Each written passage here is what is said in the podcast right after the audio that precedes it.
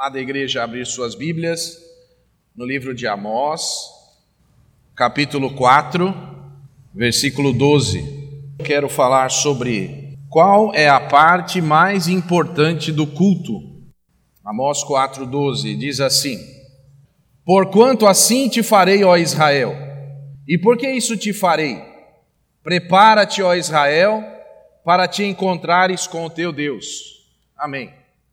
Senhor, lemos a tua palavra, pedimos que nesta manhã o Senhor fale conosco, em nome de Jesus. Amém. Irmãos, por que será que Deus fez as coisas? Por que será que Deus criou o universo e fez a expansão dos céus? E por que motivo Deus criou as estrelas? E por que motivo ele fez as galáxias? Por que motivo ele criou as leis que regem o universo? Criou o nosso Sol, nosso planeta? Por que razão Deus criou o homem? Por que razão, por que motivo, qual o propósito de existirem as nuvens, do ar, das flores se abrirem, as plantas, os animais?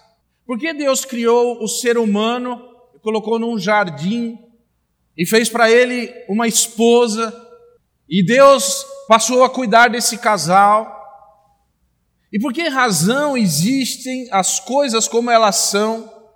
E eu me pergunto às vezes por quê. Eu quero contar para vocês uma história, não sei se eu já contei aqui, mas uma história, eu não vou falar nomes, não vou falar lugares, mas é uma história real. Uma história que até hoje eu tenho dificuldade até de lembrar dela.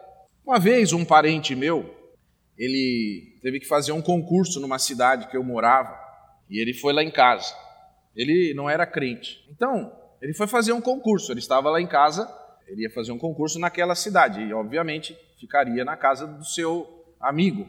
E aí, nós tínhamos na igreja uma série de conferências acontecendo, evangelísticas, não era aqui em Bauru. E nós conseguimos achar uma forma de que na véspera dele fazer aquele concurso ele fosse ao culto, que ele jamais iria, nem aceitaria, mas não tinha muita chance de dizer não, porque estava na nossa casa, estava comendo e dormindo lá. E aí nós o levamos à igreja.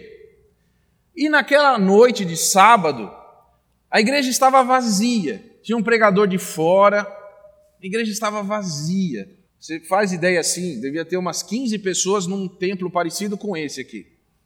Pouca gente. E nós, eu, minha esposa e esse convidado, nós, nós fomos e nos assentamos no terceiro banco aqui, se fosse né, nessa igreja, terceiro ou quarto banco, nos acomodamos, felizes, porque aquela pessoa estava na nossa casa, foi à igreja e agora está sentada ali. E o pregador começou a falar, eu me lembro bem da pregação. Ele pregou sobre o Salmo 23, ele falou assim: O Senhor é meu pastor e nada me faltará. E ele fez uma, uma pregação diferente, ele falou assim: Não vai me faltar nenhuma bênção, mas não vai me faltar nenhuma dor. Não vai me faltar nenhum, nenhuma alegria, mas também não vai me faltar nenhuma tristeza. Eu me lembro bem da pregação dele. Mas quando ele começou a pregar e ele leu o texto bíblico, da igreja inteira vazia veio um casal de jovens, que eram provavelmente amigos, e eles entraram com um pacotinho de amendoim. Você sabe aquele pacotinho de amendoim que faz um barulho de plástico assim? Que se você até de pegar ele assim, sabe o que eu estou falando? Parece que tudo de comer é feito nesse negócio, né? De fazer barulho. Acho que é para ninguém comer no supermercado, não sei. E aí começou a tragédia. Eles estavam ouvindo também, e aí falava, você quer amendoim? E passava os pacotinhos. E aí eu quero outro amendoim. E, mas era muito amendoim por, por hora, por minuto. E esse casal sentado na nossa frente, numa igreja vazia, e aí aquilo distraiu completamente a atenção nossa, distraiu completamente a atenção daquele visitante, que eu não sei se não foi aquela grande oportunidade que ele teve. Da informação que eu tenho até hoje, ele não aceitou Jesus, está vivo ainda. Agora, qual seria a parte mais importante do culto? Se você perguntar, por exemplo, para mim, eu vou falar, é a mensagem. Mas talvez se você perguntar para o irmão Misael, ele vai falar, é a música. Se você falar para a pessoa que está lá na frente recebendo as pessoas, ela vai dizer, é receber bem. Cada um cumprindo o seu papel vai dizer: o meu papel é importante. E é verdade. Mas qual será a parte mais importante do culto? E nessa manhã, como domingo passado eu falei da escola bíblica dominical, nessa manhã eu abro meu coração para os irmãos da minha maior preocupação como pastor. Eu tenho preocupações, tenho preocupações de que as pessoas vivam uma vida espiritual, de oração, leitura bíblica, essa é a minha oração. Eu não posso obrigar ninguém a fazer isso, mas através daquilo que estiver ao meu alcance. E a minha preocupação é que as pessoas que têm envolvimento com Jesus tenham uma vida de pureza, de santidade, busquem isso. E se porventura erraram em alguma coisa, existe o perdão e a misericórdia de Deus, mas passa pelo arrependimento. É necessário. Eu tenho muitas preocupações, mas tem uma preocupação. Quando nós nos ajuntamos aqui, eu não estou falando isso da primeira igreja batista de Bauru, quero deixar bem claro, alguém fala assim, pastor não está satisfeito, não está contente, não é nada disso. Essa mensagem poderia ser pregada em qualquer igreja. Até quem está nos visitando vai entender o que eu estou dizendo. Qual é o nosso propósito? Qual é a parte mais importante do culto? Deve existir. Por que nós estamos aqui? As coisas que nós fazemos aqui, a preparação para o culto, quando nós nos assentamos, quando nós recebemos as pessoas que, às vezes, pela primeira vez entraram numa igreja. Você já teve essa sensação? Tem gente que nasceu numa família crente, cristã, não sabe o terror que é entrar num templo. Eu não sei que terror é esse. Eu nasci, eu sou filho, neto de pastor. Eu acho que eu saí do hospital e fui para a igreja, não sei. Mas eu fico pensando, talvez eu nunca mais, nunca entraria numa igreja. Por que eu entraria lá? Por que eu iria naquele lugar com todo mundo carrancudo lá, olhando feio na porta? Vai entrar aqui por quê? O que você veio fazer aqui? Eu, nada, eu só. Você já foi numa loja assim e falou: eu tenho que entrar, mas deixa para lá. Então, nós devemos ter uma razão, nós devemos saber o, o porquê e qual é a parte mais importante do culto, porque nós podemos ajudar e contribuir com isso. E nós podemos fazer parte disso, que é a mesma a mesma motivação de Deus que mandou o seu filho morrer na cruz. Olha como Deus foi até as últimas consequências, entregando o seu filho de braços abertos. E sabe uma coisa interessante? Não sei se você já parou para pensar isso. Jesus não abriu o braço lá e falou assim, lá na cruz: Pessoal, eu estou aqui. Por que Jesus não fez isso? Pessoal, estou aqui em nome de Deus. Queria fazer um discurso agora. Olha, estão tá me vendo aqui? Sim, sim. Deus ama muito vocês. Então, estou aqui todo ensanguentado, machucado. Vou morrer daqui a pouco. Então, todo mundo aqui que está me vendo, está me vendo bem? Então, estou morrendo aqui por causa que você deveria estar aqui. Não. Jesus não fez discurso lá, falou até frases curtas, porque tem o tempo da gente falar, mas tem o tempo da gente não falar, a gente mostrar. Aquilo lá não é com palavras. Jesus na cruz é, assim, um soco na boca do nosso estômago, um susto, um, um negócio dizendo assim, é prático, não é discursivo. É, é isso aí, é um horror, mas é amor. E Deus fez isso, Deus fez isso. Uma outra coisa também, é, estava pensando isso hoje de manhã. Na triunidade de Deus, você não vê, você vê, por exemplo, Jesus sendo batizado e Deus Pai diz assim: Esse é meu filho amado, a ele ouvi. E aqui na terra Jesus fala assim: Eu não vim fazer nada aqui a não ser a vontade do meu Pai. E aí depois Jesus fala: Olha, vai vir o Consolador e vai ensinar vocês. Você não vê Deus falando mal do filho, o filho falando mal do pai, o, o, filho falando mal do espírito, porque eles estão trabalhando em comunhão. Mas por quê? Qual é a parte mais importante do culto? Então essa pessoa entra na igreja, senta-se num banco esperando o que vai acontecer aqui. E às vezes, eu quero dizer, de um outro lado, Satanás, que foi lá no jardim do Éden, para atrapalhar isso que Deus queria, que trabalha para impedir que a parte mais importante do culto aconteça, que eu vou dizer daqui a pouco qual é, que tem um trabalho de tirar a nossa atenção, de criar situações, e nós, com sabedoria, nós precisamos perceber isso. Falar assim: isso não é importante agora. Fora daqui, Satanás. Não vem me atrapalhar. Eu tenho uma coisa importante agora, porque agora está acontecendo o culto. E ah, como Satanás lança seus demônios e, e ele tenta impedir isso de acontecer. E para, por exemplo, a gente vir pregar aqui, um pregador sincero e honesto ora muito e pede muita misericórdia de Deus, dizendo: Senhor, que nenhum poder, que nenhuma força seja maior que a tua, que a tua palavra seja falada, porque é uma luta de buscar santidade, porque a gente tem que ter assim uma autoridade de Deus. Se você está em pecado, está aqui, Deus não está com você, está sozinho, e sozinho você já começa perdendo. E quando essa pessoa entra, se ela entra, ou se ela é convidada, o que é que nós temos que fazer? Nós temos que propiciar que essa parte do culto que é a mais importante aconteça. E eu peço licença a você, eu nem gostaria de fazer essa comparação, mas eu não achei uma melhor. Eu peço perdão se você ficar escandalizado com o que eu vou falar agora. Mas eu não consegui achar. Faz de conta que eu quero que o meu filho namore com uma moça, mas quem escolhe com quem vai namorar é ele. Mas faz de conta que tem outro casal que tem uma filha, que eles também, sei lá. Aí, o que, que esse casal vai fazer, esses casais? Ah, vamos dar uma festa? Vamos. O que, que eles estão querendo? Fazer festa, é isso? Estão querendo gastar dinheiro à toa. Não é a festa. Eu não consegui achar um. É porque, aliás, Deus não precisa de ajuda, mas Deus quer que a gente contribua nisso, de alguma forma, ele fala assim: ide por todo mundo, pregai o evangelho. Vocês vão fazer parte comigo. E a parte mais importante de um culto é o encontro entre um Deus santo e um pecador. Essa é a parte, não é a pregação, não é a música, não é a introdução, mas é. Pode ser uma ida ao banheiro, pode ser num abraço que alguém recebeu e falou assim: Eu estou orando por você. Pode ser um olhar, pode ser a mensagem, pode ser, pode ser nada, pode ser tudo. Porque Deus fez todas as coisas. Porque Deus fez as pessoas. Porque Deus mandou Jesus.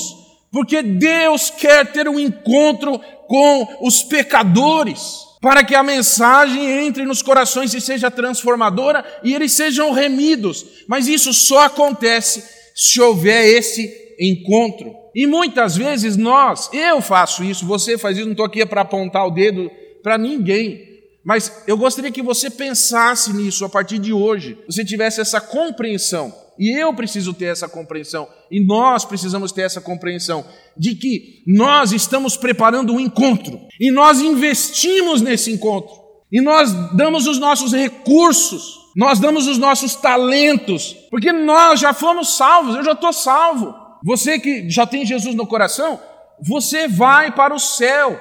Glorificado seja Deus por isso. Mas nós estamos aqui para que aconteça um encontro. Não precisa ser aqui, em qualquer lugar. A parte mais importante do culto é a parte em que, de uma forma misteriosa, uma forma sobrenatural, o Espírito Santo toca no coração de uma pessoa. E sabe, eu vou contar um segredo, eu acho a coisa mais linda. Os irmãos talvez não tenham visto, eu estou aqui há algum pouco tempo, há alguns meses. Eu não faço muito apelo aqui. Ah, venha, levante a mão. Às vezes Deus toca no coração. Mas a coisa mais linda que tem é quando eu estou ali na porta e alguém fala assim: Pastor, já aconteceu isso. Falou, pastor, me dá um abraço aqui que hoje eu aceitei a Jesus. O senhor não fez apelo? Queria ter levantado a mão. E quando acontece uma coisa ainda maior, tem alegria maior? Tem. Quando uma pessoa fala assim, eu quero me batizar. Quem falou para você que você tem que se batizar? Eu quero. Ninguém falou para mim. Ninguém me pediu, ninguém. Eu quero. Deus falou que eu quero ser. Eu quero porque eu me encontrei com Deus.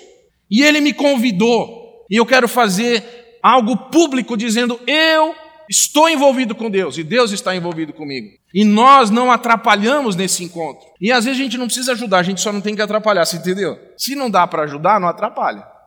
Mas como é que nós podemos ajudar? E aí é que começa um outro lado. Porque tudo na igreja, tudo, tudo que envolve a igreja é para nossa edificação, nosso treinamento, nosso equipamento, para que nós estejamos equipados como membros. Mas para quê? para ver encontro de outras pessoas. Então, a minha parte está completa. Eu, eu vou naturalmente andar com Deus e aprender, eu tenho que vir à escola bíblica, estudar a Bíblia e melhorar, com certeza. Mas eu sou equipado para ganhar almas. Ah, mas você vai falar, não, mas eu não tenho dom de ir numa praça. Você tem o dom de cumprimentar alguém? Você tem a capacidade de orar por alguém? Você pode, às vezes, Na hora da oração, olhar se tem alguém precisando de ajuda. Você é capaz de falar assim: olha, o melhor lugar para sentar aqui na igreja, eu vou contar para você onde é. Você vai sentar lá, que é o melhor. Lá o ar não pega, o som não bate. É aqui, ó. Sou seu amigo, eu tô te. Eu vou, eu vou preparar é a melhor mesa do nosso restaurante. Aqui o prato vem perfeito. Porque a gente quer que tenha esse encontro.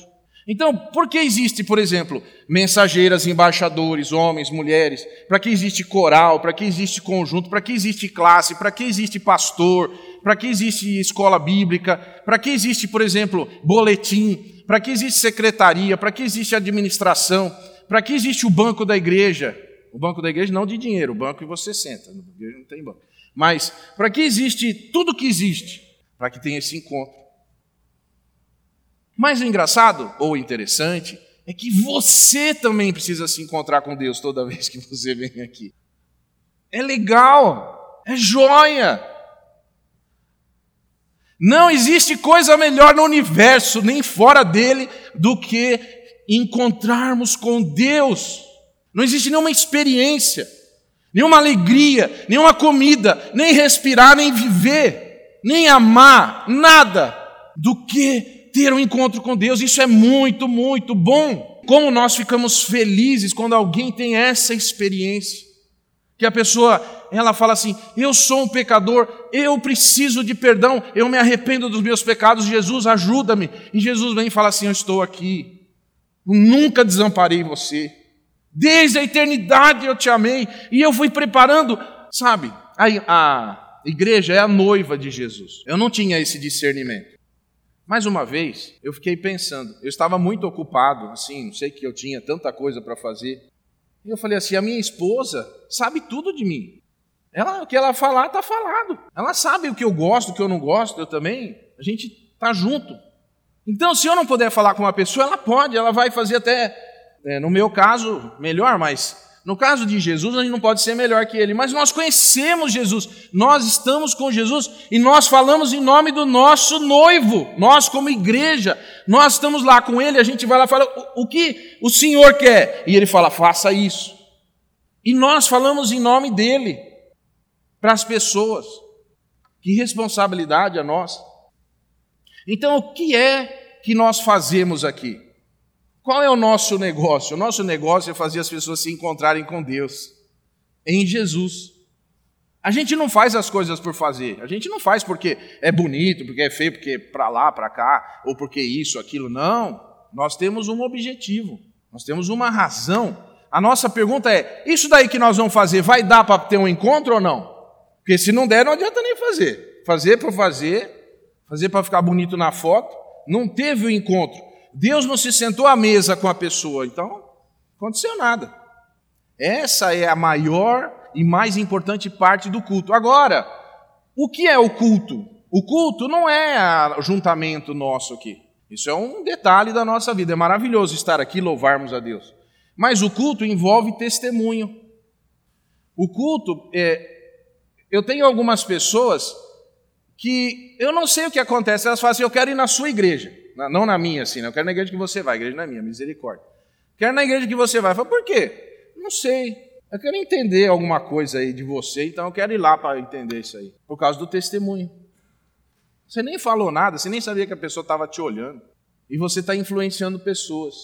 E Deus quer que isso aconteça.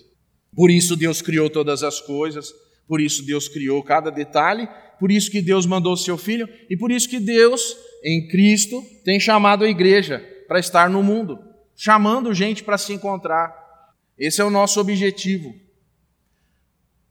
E por fim, eu tenho que fazer uma pergunta: quanto nós estamos contribuindo pessoalmente? Eu não estou falando de dinheiro, eu estou falando de tudo da vida.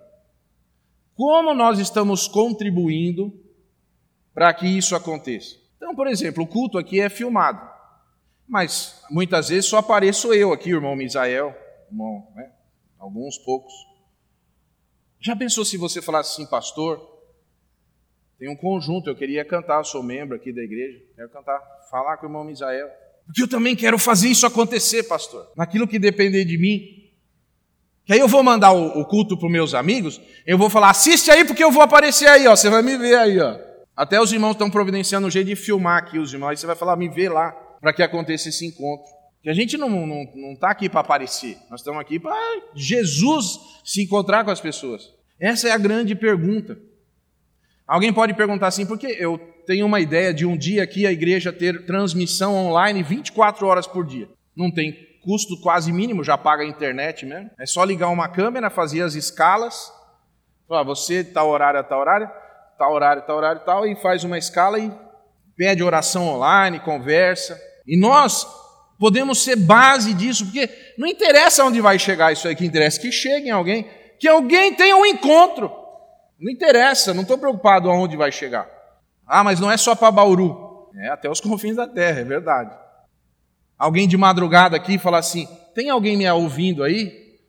Aí alguém entra lá, tenho, eu quero tirar minha vida. Não faça isso, você precisa se encontrar com Jesus. Mas você tem que se encontrar com Jesus aqui, porque com ele você vai se encontrar, mas vamos acertar algumas coisas para esse encontro. Tira essa roupa, põe essa, toma um banho, põe isso aqui, eu vou te dar um bilhete, aí você vai sentar nesse lugar aqui na mesa, porque Jesus vai estar lá, e eu estou providenciando isso para você. Que eu acho importante, então, você serviu. Agora, se a pessoa sentou à mesa e falou, eu não quero, tá tudo. Isso, é uma, isso não, não nos cabe. Existe uma parte que a gente precisa entender. Você vai fazer o seu melhor, mas você não pode sair frustrado. Porque eu tinha esse problema, eu falava assim, eu prego, eu estudo, aí eu faço um apelo, uma pessoa levanta a mão. Que negócio é esse?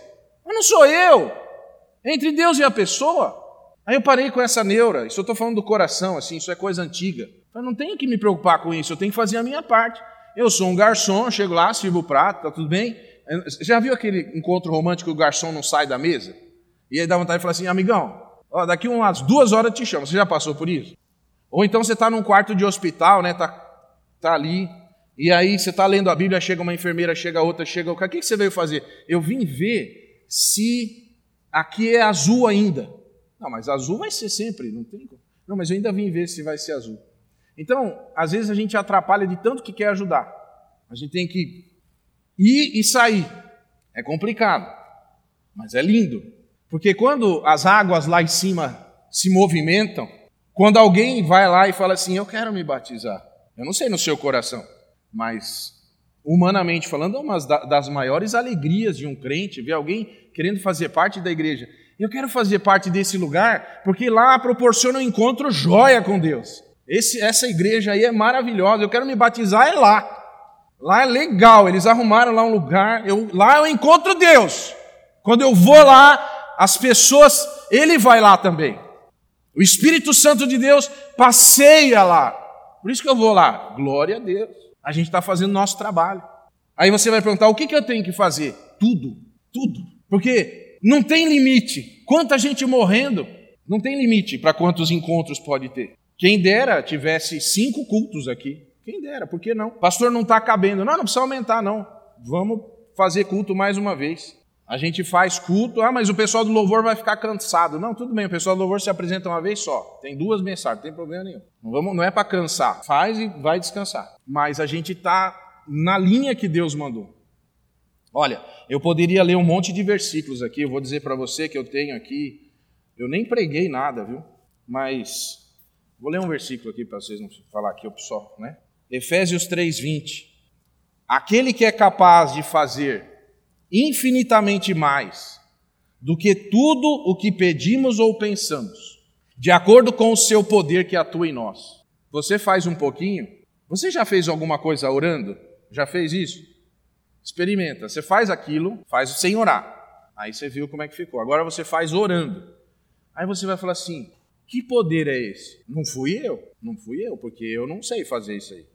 Aí você faz uma coisa orando e em comunhão com Deus, lendo a Bíblia. Aí você fala: Uau, que é isso? Que negócio é esse? Como é que tinha cinco pães e dois peixinhos e aí todo mundo comeu e sobrou? Tem uma pessoa aqui presente com a gente, eu vou contar uma coisa, mas ela sabe que é verdade. Uma vez nós oramos, tinha uma panela de carne e não tinha como ter carne para todo mundo. E nós oramos. E aí começou a ter carne e nós tivemos que marcar. Eu não lembro agora quantas programações, até que eu comecei a ficar preocupado, eu falei: Senhor, para de multiplicar a carne. Falei, alguma coisa está errada, porque já foi, já foi almoço que tinha que ser. Jantar, lanche, lanche, lanche, almoço. Gente, vai, eu não sei o que é isso. Então, quando você pede, Deus abençoa. É que a gente pede errado. Porque Tiago falou assim: não peça para você, para você usar em seus próprios deleites. Mas quando você pede uma coisa para Deus, para que tenha esse encontro, ah, Deus providencia. É do interesse dele, deveria ser do nosso também. Segundo versículo, 2 Coríntios 9, 8. Segunda carta de Paulo aos Coríntios, capítulo 9, versículo 8.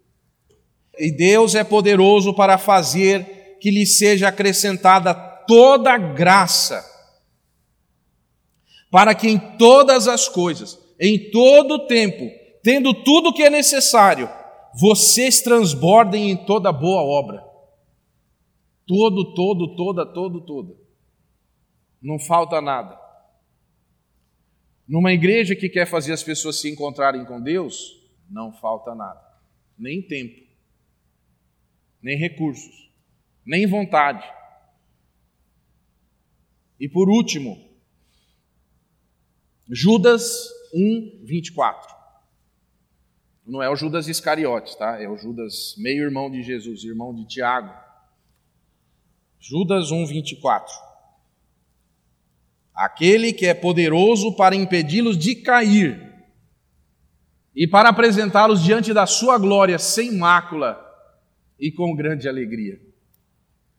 Você vai chegar e vai falar assim: Senhor, estou muito feliz, porque eu já conheci as pessoas lá, mas agora estou vendo o Senhor aqui. E agora vai ter um encontro maravilhoso. Aí sim. Porque Jesus falou assim: onde eu estiver, eu quero que vocês estejam também. Eu queria pedir para você, eu não preguei nada que eu pro, pro, programei aqui, mas não fica triste. Não. Você nem sabia também. Mas o que interessa é que tudo que a gente faz é para esse encontro, que é a parte mais importante.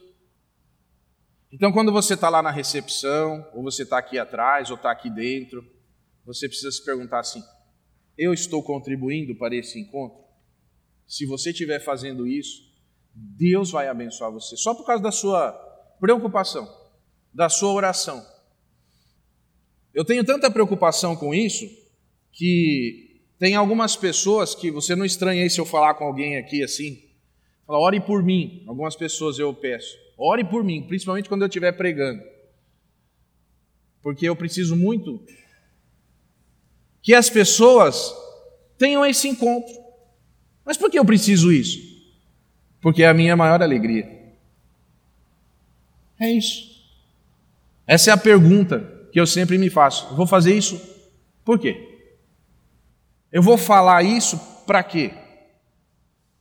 Eu falei isso, ajudou alguma coisa? Proporcionou encontro com Deus? Não, então isso não tem relevância nenhuma. Eu estou indo no caminho errado estou fazendo a coisa errada, estou totalmente fora. O cozinheiro preparou lá o prato, trouxe tudo, eu derrubei tudo lá, atrapalhei tudo, caiu no vestido do convidado. O convidado teve que ir embora mais cedo. Foi um desastre. Eu não devia ter falado isso. É isso. Eu queria orar agora e dizer só uma frase de um teólogo aqui, porque ando citando muito pouca gente, né? Karl Barth, o culto é o que há de mais importante e mais urgente e mais glorioso na vida de uma pessoa. Vamos orar? Senhor, nós estamos diante da tua presença nesta manhã.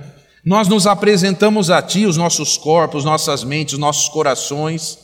Nós somos teus instrumentos. Nós somos pó. Nós não somos nada. Mas mesmo assim o Senhor nos ama. Mesmo assim o Senhor quer que aconteça esse encontro. E o Senhor nos convida a fazer parte. Senhor, que o nosso coração seja inundado por esse desejo, a nossa mente tenha essa percepção, esse cuidado, que tudo que nós fizermos, tudo que nós falarmos, tudo que nós, em tudo que nós agirmos e tocarmos e fizermos e andarmos, seja para que haja um encontro com o Senhor. Senhor, se encontra conosco. Nós invocamos a tua presença.